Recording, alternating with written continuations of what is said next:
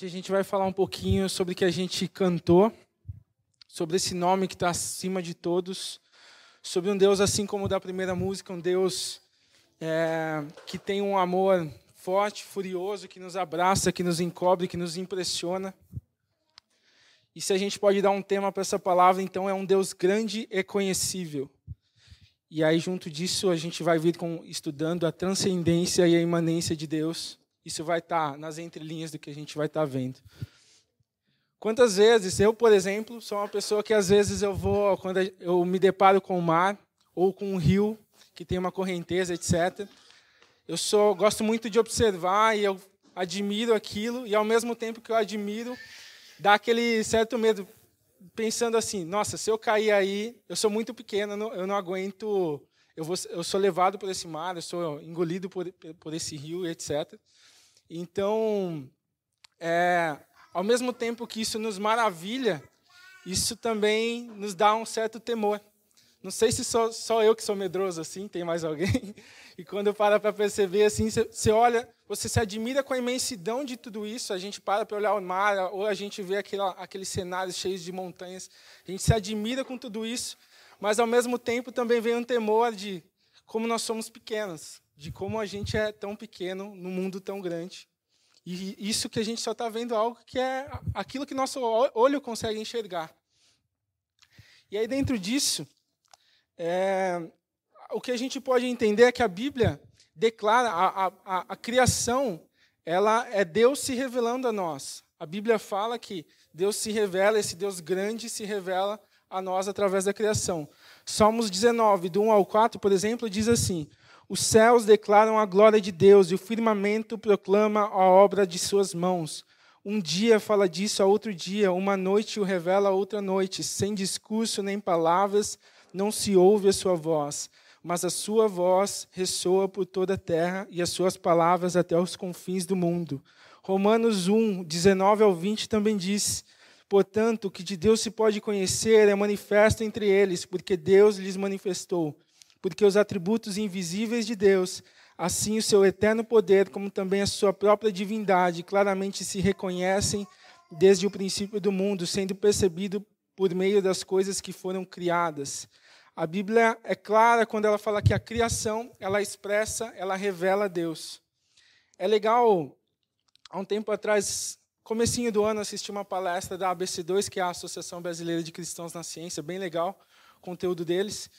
E eles falam, dão, eles falam que a, é como se a criação fosse o segundo livro da revelação de quem Deus é. O primeiro livro nós conhecemos e a palavra de Deus ela é insubstituível e é ela quem revela a Deus, revela o seu plano e o seu propósito.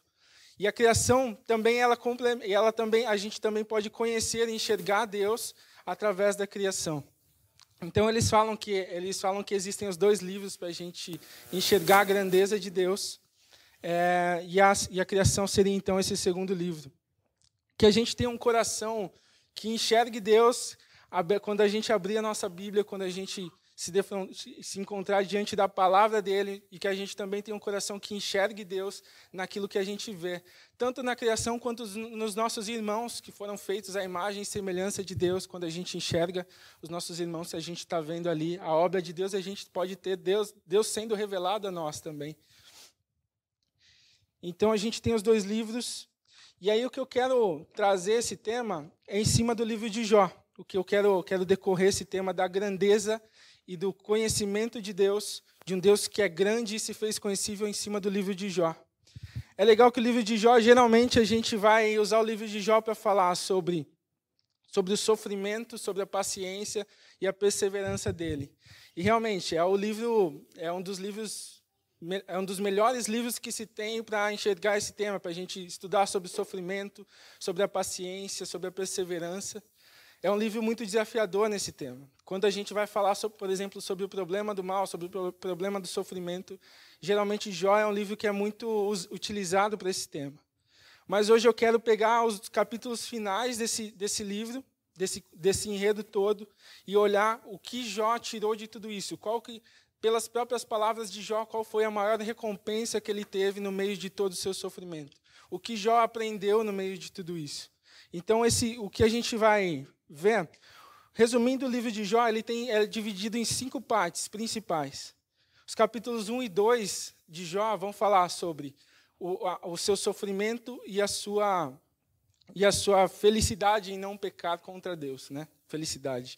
E a sua e a sua e, e como ele se portou diante das, das suas aflições. Então Jó, um cara rico que tinha posses, que tinha uma família grande e unida. A palavra diz que, seu, que os filhos dele se reuniam tinha sete filhos, três filhas, se reuniam, se reuniam sempre, e Jó, sempre justo, oferecia sacrifícios para caso um dos filhos dele tivesse pecado, para que Deus tivesse misericórdia deles, enfim.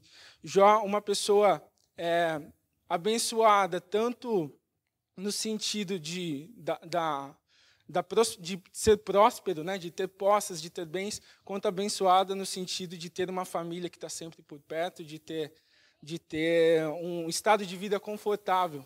Muitas vezes a gente sente que, que a gente está também nesse estado confortável, mas assim como Jó, também às vezes as coisas acontecem tudo de uma vez, não parece assim? Ou é só comigo?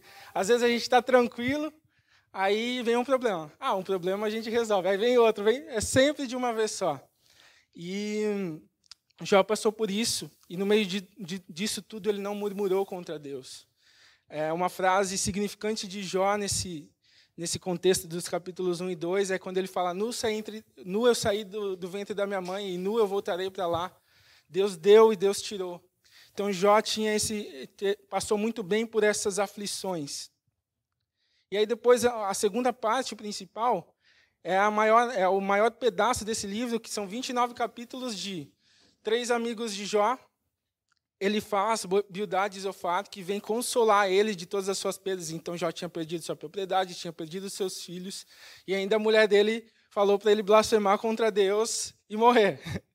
Então, é, esses três amigos vêm, eles viam, eles vêm com, com coração puro, porque eles vêm, eles viram Jó, eles rasgaram as suas vestes e choraram com eles, lamentaram, tiveram um luto com Jó por sete dias. Todo mundo quieto. Até lá eles não tinham falado nada. E aí, depois disso, eles começam, Jó faz um desabafo, e aí eles começam a achar, querer achar o motivo para o sofrimento de Jó. E aí a gente tem 29 capítulos de um, de um debate sobre Jó, você está sofrendo porque você errou aqui. Jó, você está sofrendo porque você errou ali. E aí Jó começa a se defender. Não, eu não estou sofrendo por conta disso. Eu estou sofrendo é, e, Jó, e, o que Jó acaba fazendo nesse momento, e, é, e aí está aí seu principal erro, é começar a se auto-justificar. Ele assume uma posição de justiça própria, de que ele fazia tudo certo, então não tinha por que, por que ele sofrer. Uma das coisas marcantes é que em um dos versículos Jó fala que Deus tomou Jó por inimigo. Jó se põe ao ponto de Deus, do tamanho de Deus, Jó se levanta do tamanho de Deus, a ponto de achar que Deus precisaria tomar ele como inimigo por conta, porque Jó estava fazendo tudo certinho, ele precisaria de uma lição. Então, é, Jó nesse, é nesse momento que o coração de Jó se perde nessa, nessa, discussão, nessa discussão. Então, vira um debate de 29 capítulos. Os amigos de Jó é, é, confrontando ele do que para eles Jó, de onde para eles Jó teria errado, e Jó se defendendo disso com um senso de justiça própria.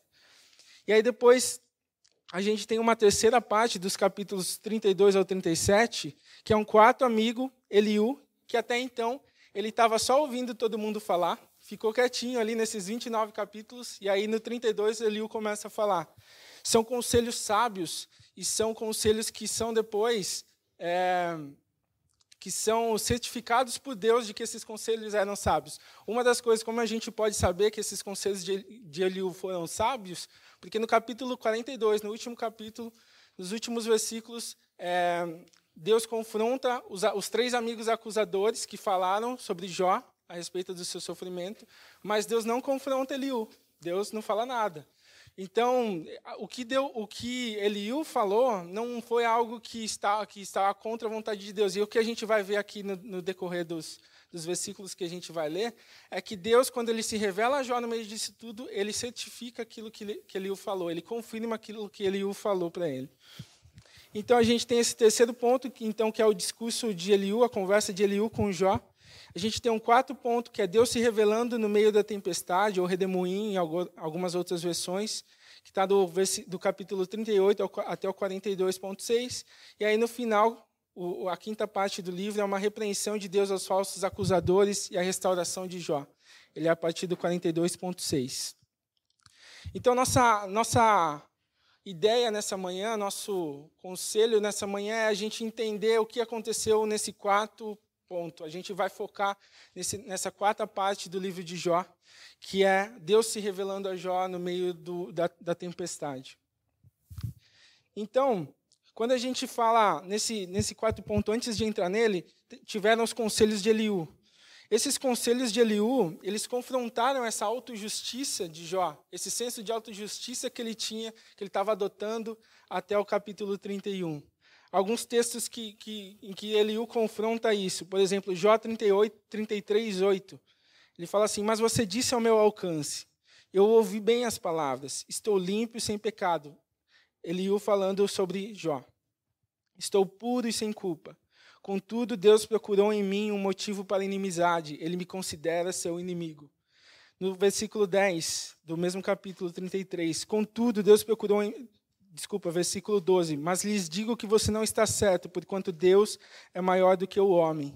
Então Eliú começa a, a, a falar com Jó, a confrontar Jó daquilo que ele disse, e ele começa a corrigi-lo no sentido de que, Jó, você, Deus é maior do que a gente, Deus está acima de nós. Então, versículo 13, por exemplo, porque você se queixa a ele de que não responde às palavras dos homens, pois a verdade é que Deus fala, ora de um modo, ora de outro, mesmo que o homem não perceba.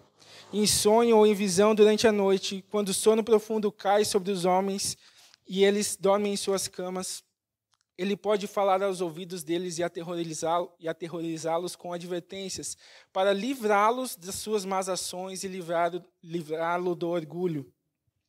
Então, ao mesmo tempo que, que, ele o, que ele o confronta Jó no sentido de que Jó estava, estava se defendendo com uma autojustiça e se colocando é, ali lado a lado de Deus, né, em, em tamanho, em força, em rivalidade e etc., ao mesmo tempo que ele faz isso, ele também conforta de que esse Deus é um Deus que não está simplesmente distante de, das aflições de Jó. Ele é um Deus que fala com Jó, de perto, de longe. Ele é um Deus que, que, que fala com Jó, que fala com, com, com a sua criação. Então, ao mesmo tempo que ele revela um Deus transcendente, um Deus que está acima daquilo que nós podemos pensar, imaginar, está acima de nós mesmos, ele também revela um Deus imanente, que é um Deus que se relaciona com a sua criação. É um Deus que fala, é um Deus que ouve as nossas orações. Então, continuando ainda o, capítulo, o, o, discurso de Eliú, no capítulo 37, por exemplo, ele volta a falar de um Deus poderoso e transcendente, que transcende a nós. Ele fala assim no versículo 22. Deus é exaltado em seu poder, quem é mestre como ele? Quem lhe prescreveu os seus caminhos ou lhes disse, agiste mal?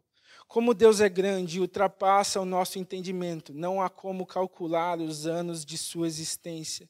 Então, Eliú, o discurso dele vai confrontar a autojustiça e o discurso dele vai falar verdade sobre quem Deus é, sobre a grandeza de Deus, vai falar sobre a eternidade de Deus. Eliú, pouco a pouco, vai falando dos atributos de Deus, de um Deus eterno, de um Deus poderoso, de um Deus justo, de um Deus que, que é onipotente, onipresente. Então, Eliú vai falando sobre, sobre esse Deus e, e resgatando uma imagem correta de Deus para Jó. E o que acontece, o que é legal aí, a partir daí, é que no final do discurso de Eliú, no, no capítulo 37, a partir do, do capítulo 38, o próprio Deus vem certificar esse discurso, não simplesmente para certificar aquilo que ele estava falando, mas o próprio Deus veio com, a principal missão que existia nesse, em toda essa situação. O próprio Deus veio se revelar para Jó. Então, a, a, a, Bíblia diz que Deus veio no meio de, um, de, uma tempestade, no meio de um redemoinho, e começou a falar para Jó. E nessa é e nessa conversa, o Deus transcendente, o Deus grande, ele vem e se torna imanente, ele se relaciona com Jó, ele conversa com Jó, com Jó que estava aflito, que estava sofrendo aflições, ele vem e se revela, e ele começa a fazer algumas perguntas para Jó. Assim como Eliú fazia essas perguntas, ele começa a fazer algumas perguntas. Capítulo 38a, 38:4, parte A, por exemplo. Onde você estava, Jó, quando eu lancei os alicerces da terra? 38, 12. Você já deu ordens amanhã ou mostrou a alvorada o seu lugar? 38, 33. Você conhece as leis dos céus? Você pode determinar o domínio de Deus sobre a terra? Então Deus continua é, encorajando Jó a enxergar o Deus transcendente, o Deus que estava acima dele. E o legal é que no meio desse discurso, Deus fazendo esse discurso e mostrando o seu, o seu tamanho, a sua grandeza, o seu poder. Jó, no capítulo 40, versículo 2, ele fala assim: Eu sou indigno, como eu posso te responder? Põe a mão sobre a minha boca. Então Jó percebe que ele estava errado. Jó tinha sim um coração quebrantado e nesse momento ele deixa o seu senso de justiça própria, ele deixa o senso de que ele era justo o suficiente para que, que tudo ocorresse bem com ele. Muitas vezes a gente tem esse senso também, muitas vezes é, a gente vê por aí igrejas que, que trabalham, que têm toda a sua filosofia de ministério em cima desse senso de que se eu faço algo, eu sou justo o suficiente para que Deus me recompense com algo. Muitas vezes a gente vê isso e quantas vezes a gente não se pega nesse erro de achar que a gente é justo o suficiente para merecer algo de Deus, quando na verdade a gente é injusto o suficiente para merecer a ira de Deus por nossos pecados.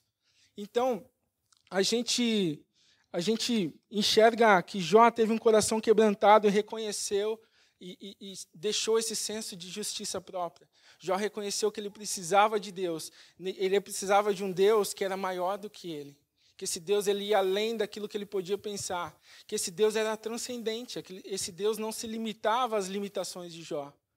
Então Jó reconheceu isso.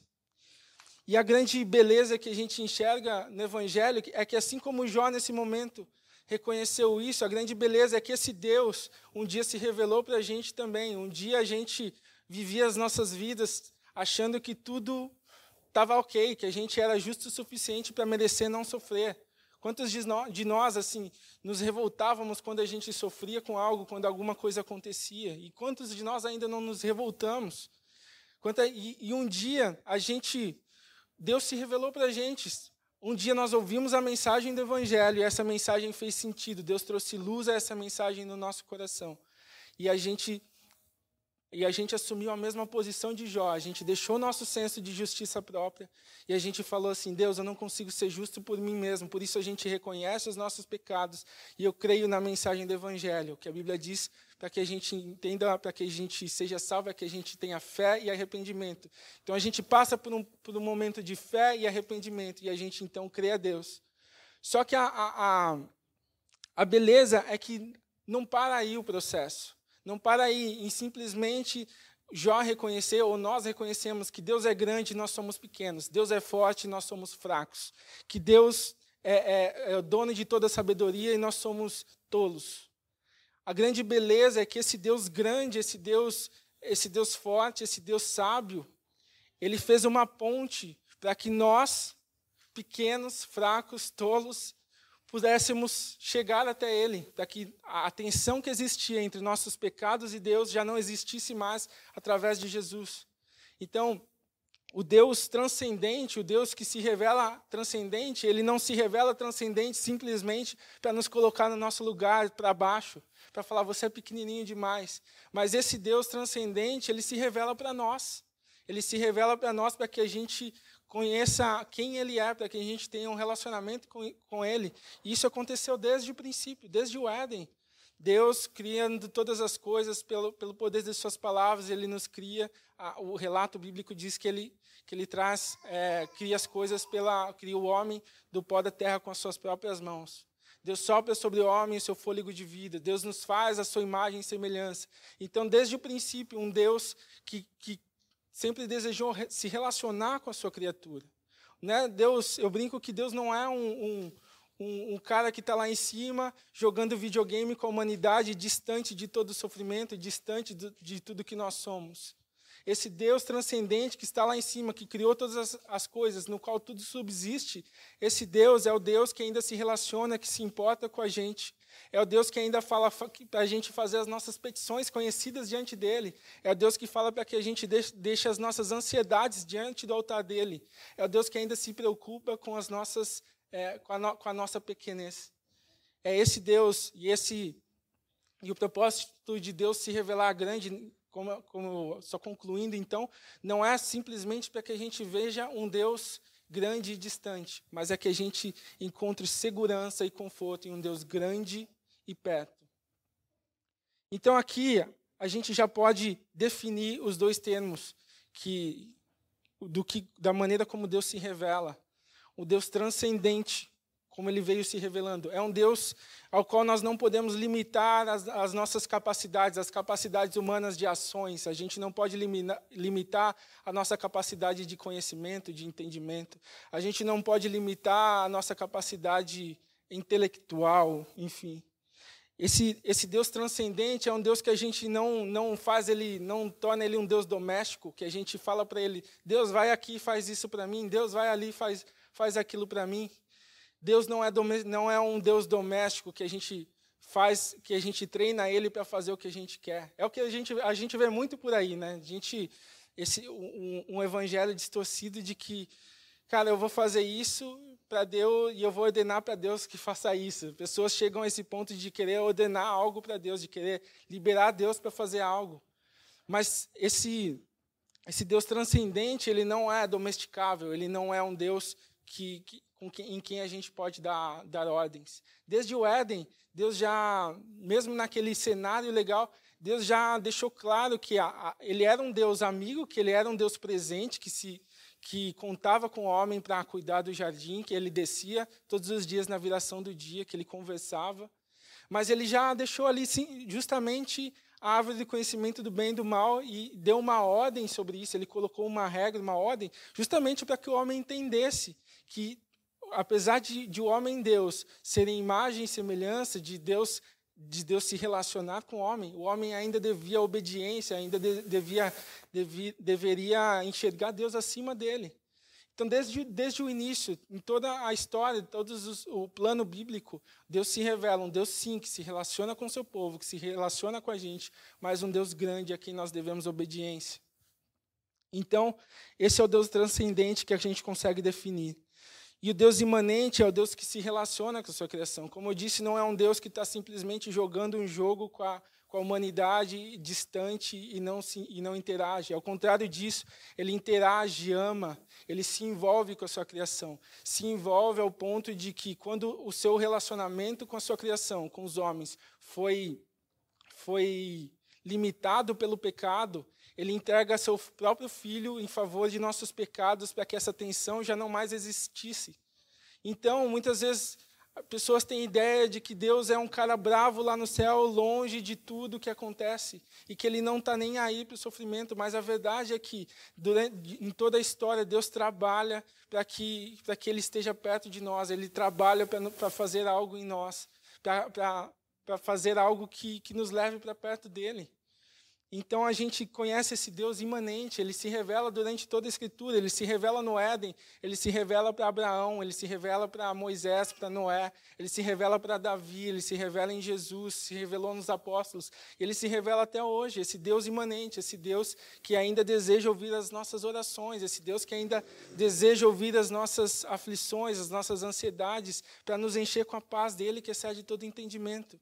Esse Deus imanente não é o Deus do Antigo Testamento, não é o Deus de Jó apenas, ele é o nosso Deus. Ele é transcendente, sim, a quem nós devemos, a quem nós devemos obediência, a quem a gente deve honra, a quem a gente deve exaltar.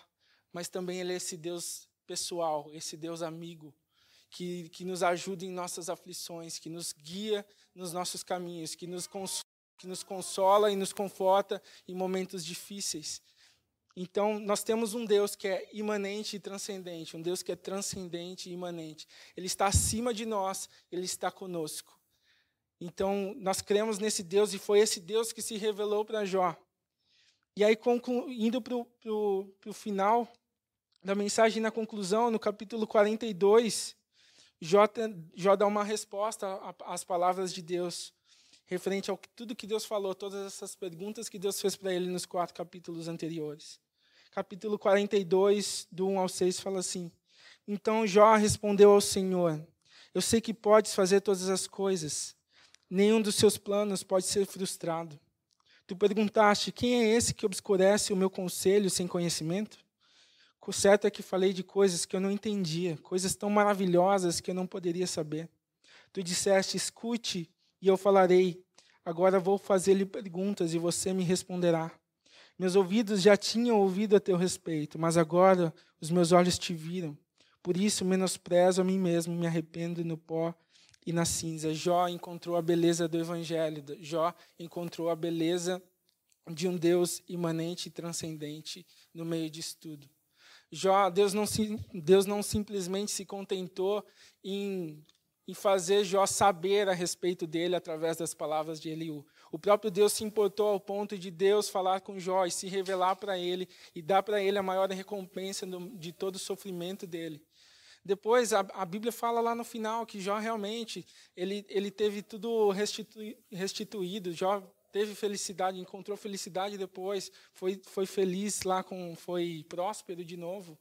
Mas quando Jó analisa o que aconteceu, todo, tudo isso que aconteceu com ele, a principal recompensa de Jó não foi tudo que ele teve de volta. A principal recompensa de Jó foi o Deus que se revelou para ele. Então, às vezes, a gente pode trazer isso para as nossas vidas e enxergar um Deus que, que muitas vezes quer se revelar para a gente em momentos difíceis, um Deus que a quem a gente deve entender sua soberania em momentos difíceis e como isso é difícil. Como é difícil, às vezes, a gente entender que Deus é soberano para fazer as coisas do jeito dele e as coisas que às vezes a gente não entende. Como às vezes a gente leva tempo, ou às vezes não acaba nem conseguindo entender, mas a gente encontra conforto nessa soberania, nesse conhecimento eterno de Deus. Mas como é bom também a gente encontrar um Deus que, que não nos deixa a, a do, do nosso sofrimento. Um Deus que, apesar de transcendente, apesar de, de daquele que pode todas as coisas, um Deus que ainda se importa com as nossas adversidades pequenas ou com os nossos grandes sofrimentos da vida. Então, Deus não, não simplesmente deseja que a gente conheça, que a gente ouça falar sobre algo, sobre esse Deus. Então, se, se algo que pode acontecer aqui hoje, hoje nós estamos falando sobre esse Deus. Hoje é como se ele estivesse falando sobre um Deus grande e um Deus imanente. Mas o que a gente pode fazer a partir daí, com essa mensagem? O que a gente pode fazer a partir daí? Deus mesmo deseja se revelar para todos nós. Deus mesmo deseja fazer algo a partir disso. E como a gente responde a esse chamado? Como a gente responde a um chamado de um relacionamento pessoal com Deus? É, primeiro, assim como Jó, a fé através, entrando por esse caminho através da fé e do arrependimento. Deus, eu sempre tentei ir por meus próprios caminhos, eu sempre tentei ser salvo, ou ser próspero, ou, ser, ou ter a paz do meu próprio jeito. E Deus, eu fracassei, eu achava que, que eu conseguiria tudo, e quantas vezes a gente não se pega nesse ponto, a gente acha que a gente fazendo as coisas do nosso jeito, as coisas vão dar certo, e às vezes dão até certo ponto, mas aí a gente quebra a cara, a gente para, entende que a gente não, não, não consegue sozinho, que a gente não é justo o suficiente. E entrando por esse caminho da fé e do arrependimento, então a gente pode se relacionar com esse Deus através da oração, através da palavra dele. Ele se revela através da sua palavra, ele se revela através dos nossos irmãos, ele, ele se revela através da sua criação, como a gente viu. Então, esse Deus que nos chama para ver a grandeza dele, ele também nos chama para para se relacionar com ele, para ser nosso para fazer parte de uma família com ele. Então, falando quando eu estava preparando essa mensagem, eu lembrei de, de uma palestra que eu vi há uns 10 anos atrás, não sei se, se alguém já viu, ela chama Indescribable, Indescritível, é do Louis Giglio da Igreja Passion. Acho que tem uns 10, 15 anos para mais, né?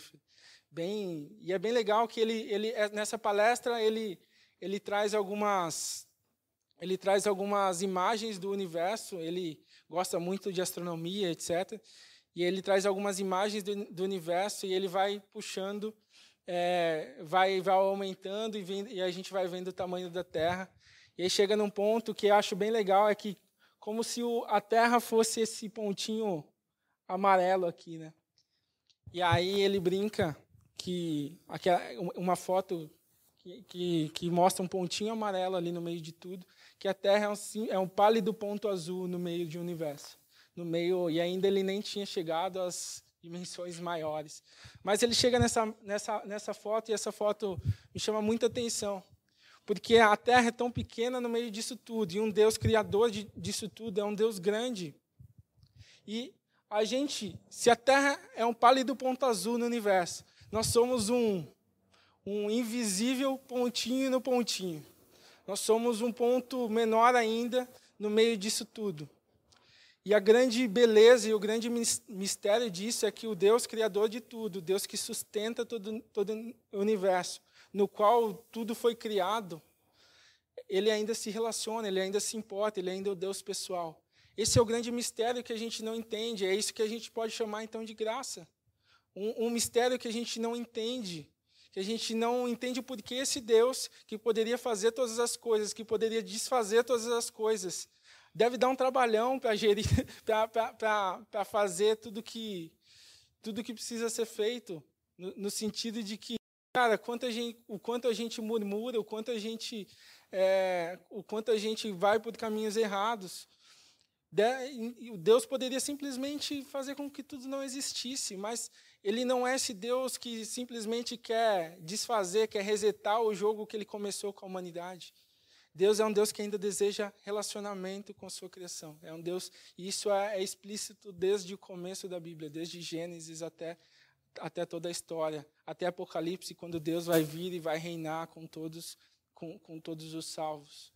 Então, o grande mistério que Jó encontrou e, e o grande mistério que nós encontramos é a gente não se portar é, diante desse convite simplesmente como algo como algo rotineiro, como algo corriqueiro.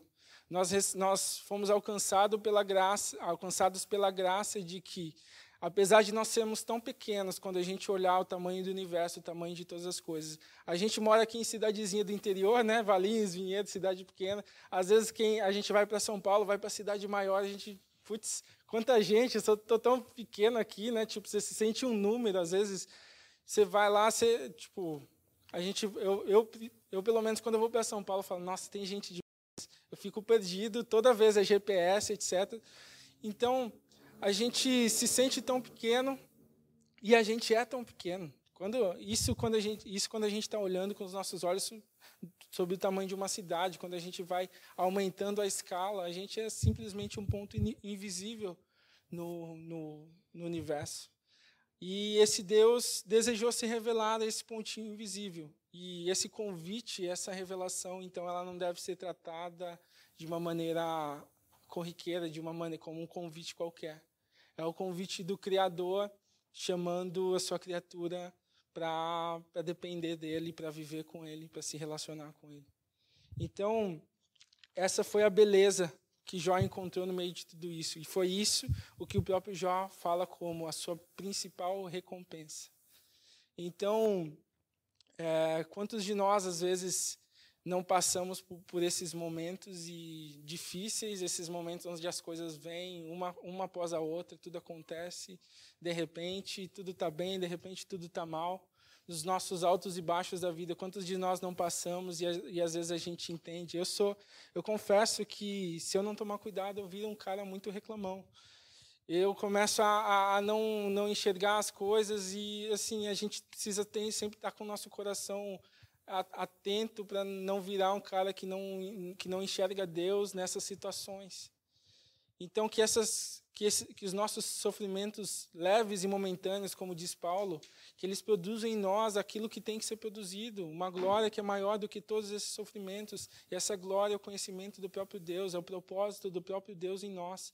Esse Deus que, que nos chama para para ser amigos dele, para ser filhos dele, ele ainda ousa em nos, em nos chamar para cooperar com ele na sua obra. Não para por aí simplesmente em Deus nos aceitar e falar com a gente de vez em quando. Deus conta com a gente tanto para nos trazer para uma família espiritual, uma família na fé, quanto Deus nos conta com a gente para que o propósito dele se cumpra, para que a gente trabalhe com ele na colheita, na, no evangelho. Então esse é, é um mistério que, cara, a gente vai olhar e a gente não vai não vai entender. Tem um, um salmo que eu gosto muito, Salmo 8, 3, versículos 3 e 4, que o salmista se encontra diante desse mistério. Ele fala assim, ó: Quando eu contemplo os céus, obra dos teus dedos, e a lua e as estrelas que ali firmaste, pergunto: que é o homem para que com ele te importes, e o filho do homem para que com ele te preocupes? Cara, que, que coisa linda. É, essa é a nossa pergunta diante disso, disso. Quando eu contemplo tudo isso, quando eu contemplo a grandeza, quando eu vejo, vejo o mar e vejo a fúria dele, vejo o tamanho dele, a dimensão, e quanto eu sou pequeno, sempre me vem esse salmo à cabeça. O que, que é o homem para que com ele te, te importes? O que, que é o homem para que com ele você se preocupe? Nós somos tão pequenos. E, fechando a, a mensagem, é, aconteceu uma coisa legal é, essa semana. Tava, era, era meu aniversário, em um dos dias dessa semana, e sempre eu, eu passo para tomar um cafezinho preto na minha mãe antes de trabalhar, pego meu irmão e vou. E, e assim, na correria da vida, a gente está tá, tá no momento que está fazendo um monte de coisa ao mesmo tempo, enfim. Na correria da vida, naquele dia eu saí correndo de casa e falei, ah, eu vou lá, vou tomar um café com a minha mãe, enfim. E, e depois vou trabalhar. E aí, no meio disso tudo, Naquele dia, minha mãe foi fazer unha às sete horas da manhã. Minha mãe tinha ido fazer unha, meu irmão estava na academia, estava voltando, aí ele ia tomar banho para a gente ir. E, de repente, eu me peguei sozinho ali no, no começo. E Mas o que aconteceu é que, naquele momento que eu, que eu coloquei o café na xícara, assim, foi como se Deus tivesse separado aquele momento no, no meio da nossa loucura para um momento para nós dois. É como se Deus é, tivesse mexido em tudo tudo que que tava, tinha sido planejado para que eu olhasse que Ele se importa com a gente, que Ele é um, esse, que Ele ainda é esse Deus pessoal. E eu era um cara bem chorão quando era adolescente, etc. E aí depois a gente vai vai vai sendo mais casca grossa, etc. A gente vai vai endurecendo, mas naquele dia, mas nesse nesse dia eu eu, eu chorei aquelas lágrimas quentes, sabe? porque eu me encontrei diante desse mistério, eu me encontrei diante dessa, desse mistério que o salmista, sabe? Um Deus tão grande assim. Eu tinha acabado de, de preparar o esboço, de, de escrever o esboço, de estudar tudo aquilo que a gente estava estudando.